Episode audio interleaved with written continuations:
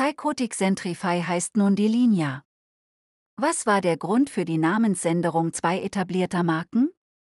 Darüber und was Delinia auszeichnet sowie über die künftigen Pläne des Privileged Access Management Spezialisten sprach Netzpalava via Remote Session mit Andreas Müller, Director Large Accounts bei Delinia.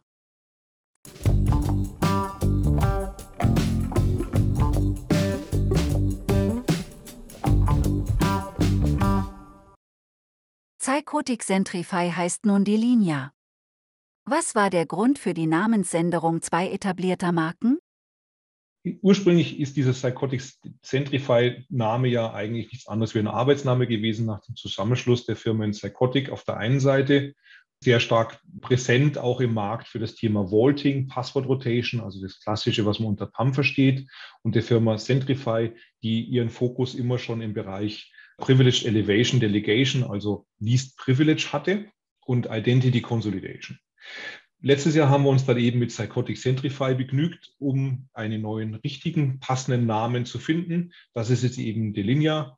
Äh, Delinia kommt von to the line, abgrenzen. Und hier ist der Gedanke äh, hinter dem Namen steht, dass man eine Verbindung aus beiden Lösungen oder aus beiden Gedankenwelten findet. Dieses in der Abgrenzung der Rechte wiederfindet und trotzdem seamless, also quasi einfach für den Nutzer abbildet.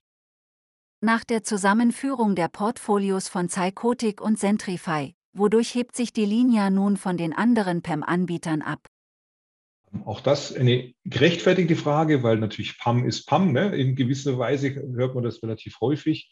Tatsächlich ist es so, dass die Linie jetzt ein Portfolio hat, was alle Bedürfnisse eines Privileged Access Management Projektes. Und das ist ja nicht einfach an und da, sondern es ist ja ein Prozess, der über die Jahre hinweg geht, dass etwas, das wächst, abbilden kann. Das heißt, jeder Kunde, egal ob er am Anfang sagt, ich möchte nur einen Vault oder wenn er bereits eine äh, irgendwie geartete Lösung hat, kann in irgendeiner Form weitere Funktionen, die nächsten Schritte mit unserem Portfolio, mit unserer Lösung haben.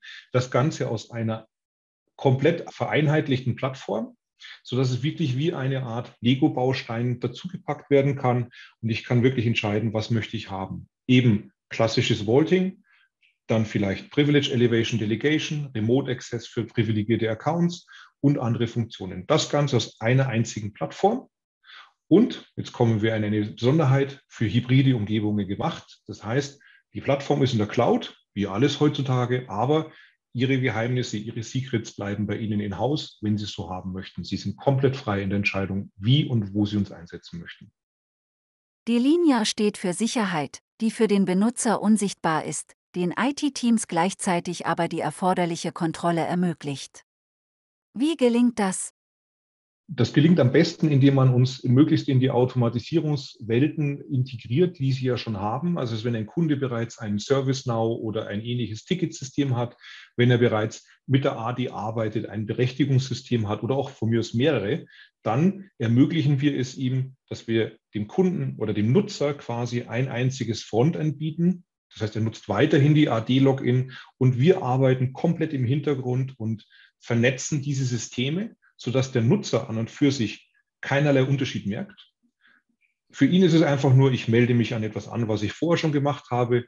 Vielleicht melde ich mich nicht mehr fünfmal mit fünf verschiedenen Nutzern an, sondern ich nutze nur noch meinen einen. Und im Hintergrund werden alle Prozesse vollautomatisch abgewickelt, ohne dass er etwas merkt. Die Bedeutung von PAM steigt seit Jahren. Doch viele Unternehmen ringen mit der Umsetzung einer nachhaltigen PAM-Strategie. Wo fangen Sie am besten an? der erste Schritt sinnvollerweise ist mal sich zu überlegen, was möchte ich eigentlich erreichen? Weil PAM ist ein sehr breit oder Privileged Access Management ist so ein bisschen die eierlegende Wollmilchsau, Entschuldigung, für die Ausdrucksweise für alle möglichen Bereiche. Der Punkt ist, was möchte ich als erstes erreichen? Möchte ich meine manuellen Prozesse vielleicht im ersten Schritt einfach vereinfachen? Möchte ich zentralisieren? Möchte ich Sachen zusammenführen? Dann wäre vielleicht der erste Schritt zu sagen, ich gehe mit einem Partner, ich gehe mit einer Delinea vielleicht mal ins Gespräch. Wir machen eine Art Workshop, schauen, wo haben wir den kleinsten gemeinsamen Nenner, der das meisten Effekt bringt, also Minimax, minimaler Aufwand, maximale Ausbeute. Habe ich bereits vielleicht, weil ich schon eine Strategie irgendwann mal definiert habe, die vor fünf Jahren noch aktuell war, mit etwas angefangen und stehe jetzt an einem Punkt, an dem ich nicht mehr weiterkomme, bietet sich natürlich auch hier ein Gespräch an, um einfach mal zu sehen, wo komme ich weiter? Denn nur weil ich meine Passwörter heute irgendwo mal erfasst habe und sie rotiere, heißt ja noch lange nicht, dass ich in die Zukunft gehen kann. Es gibt Kunden, die haben für eine On-Prem oder eine On-Premise-Umgebung geplant, gehen heute in die Cloud. Und auf einmal geht diese Lösung, die sie haben, nicht mehr mit. Ich habe fünf verschiedene Directory-Services. Alle diese Sachen, die kann man einfangen. Als erstes ist aber immer der erste Schritt ist, ich muss wissen, was möchte ich erreichen? Wo stehe ich jetzt? Und hier unterstützen wir gerne. A, durch Tools, die man bei uns herunterladen kann, auch kostenfrei. B, durch Gespräche und Consulting, das wir anbieten. Oder durch einen sogenannten Maturity Workshop, wo wir einfach mal schauen, was ist jetzt Status und wo wollen Sie hin? Wie fügt sich PERM in Zero Trust Architekturen ein? Ja, das ist eigentlich schon eine nicht ganz richtige Frage, denn wir sind quasi Zero Trust. Also Zero Trust heißt ja nichts anderes, als dass ich jemanden, den ich kenne, also Trust im ersten Moment, nur die Rechte gebe, die er zu einem bestimmten Zeitpunkt braucht. Zero Trust heißt, ich vertraue eigentlich niemanden, den ich nicht vorher kennengelernt habe. Wir bevorzugen eher das Wort Least Privilege, also so wenig Rechte wie möglich, so viele wie nötig. Das heißt, nichts anderes. Ich stelle sicher, dass der Herr Müller, der sich irgendwo anmeldet, wirklich der Herr Müller ist, dass der Herr Müller in diesem Zeitpunkt, wo ich ihn habe, nicht volle Root-Account-Rechte oder administrative Rechte hat, wenn er sie nicht benötigt, sondern sie erst dann bekommt, wenn er sie braucht, auf Anfrage, eventuell mit einem Approval-Prozess. Und wenn er dann etwas unternimmt, wird der Herr Müller auch noch entsprechend auditiert, es wird kontrolliert und es wird mitgeschrieben. Das ist eigentlich typisch Zero Trust. Also kann man nicht sagen, fügen wir uns ein, sondern wir sind ein natürlicher Bestandteil einer solchen Strategie. Welche Pläne verfolgt Delinia in den kommenden Monaten, insbesondere auf dem Dachmarkt? Ja, der Plan ist wie bei jedem anderen Softwarehaus auch. Wir wollen wachsen, wir wollen größer werden. Wir werden uns hier speziell in dem Bereich öffentlichen Dienst verstärkt kümmern. Wir werden äh, unseren Footprint erhöhen in Sachen Privatwirtschaft. Aufgrund der Gegebenheiten, die wir leider Gottes momentan alle äh, wahrnehmen in der Presse, ist auch das Bedürfnis der Schutz von Unternehmen stärker geworden.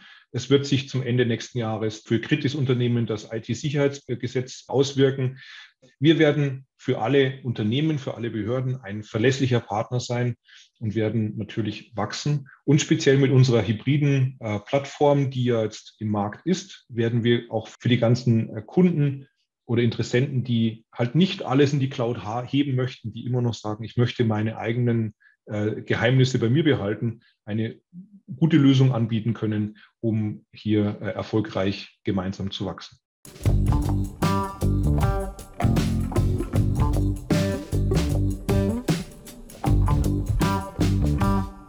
Die Netzpalava Podcast-Reihe präsentiert regelmäßig Interviews mit führenden Persönlichkeiten und Experten der IT, Security und Telekommunikationsindustrie. Die wichtigsten Themen sind Cloud, Datacenter, Cybercrime, Infrastruktur und Telekommunikation sowie disruptive Technologien. Die Podcasts sind auf den Plattformen Spotify, iTunes, Google Podcast und Anchor verfügbar. Natürlich auch über die Social-Media-Kanäle von Netzpalava auf Twitter, Facebook, Instagram, Pinterest, Tumblr, Xing und LinkedIn. Auf YouTube entsprechend als Videocast. Folgt einfach einem der Kanäle, at um keine Folge der Netzpalava Podcast zu verpassen. Herzlichst euer IT- und Social-Media-Portal Netzpalava.